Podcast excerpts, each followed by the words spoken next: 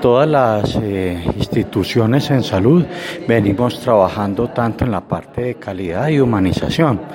pero este pacto ya es como un compromiso muy serio que tenemos que asumir todos los gerentes para trabajar en implementar la política y estructurar programas con todos los funcionarios que apunten a mejorar la prestación de los servicios y a mejorar el tema de la humanización.